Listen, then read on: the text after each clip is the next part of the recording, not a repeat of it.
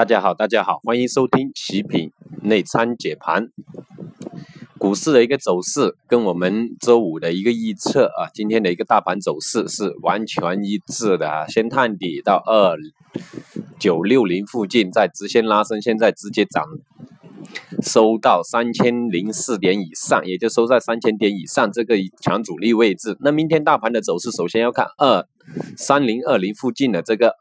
二十日均线的一个阻力位置，然后再看三零五零这里，我们前期七月二十七号跌下来的一个位置啊，继续关注房地产、煤炭、商业百货，还有一个国资改革的一个板块啊，这些热点就是国资改革，目前已经开始逐步的去关联一些板块开始拉升啊，对吧？特别是煤炭啊，这个供给改革的啊，国资改革的哈，这些板块、这些股票。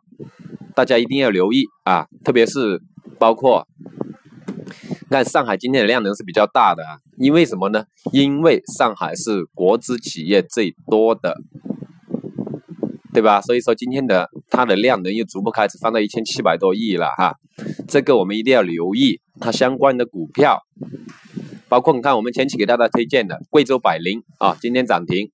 今天操作了，我们公司操作了八田股份零零二幺七零涨了八个多点哈，包括我们前期给大家推荐的金城控股，是吧？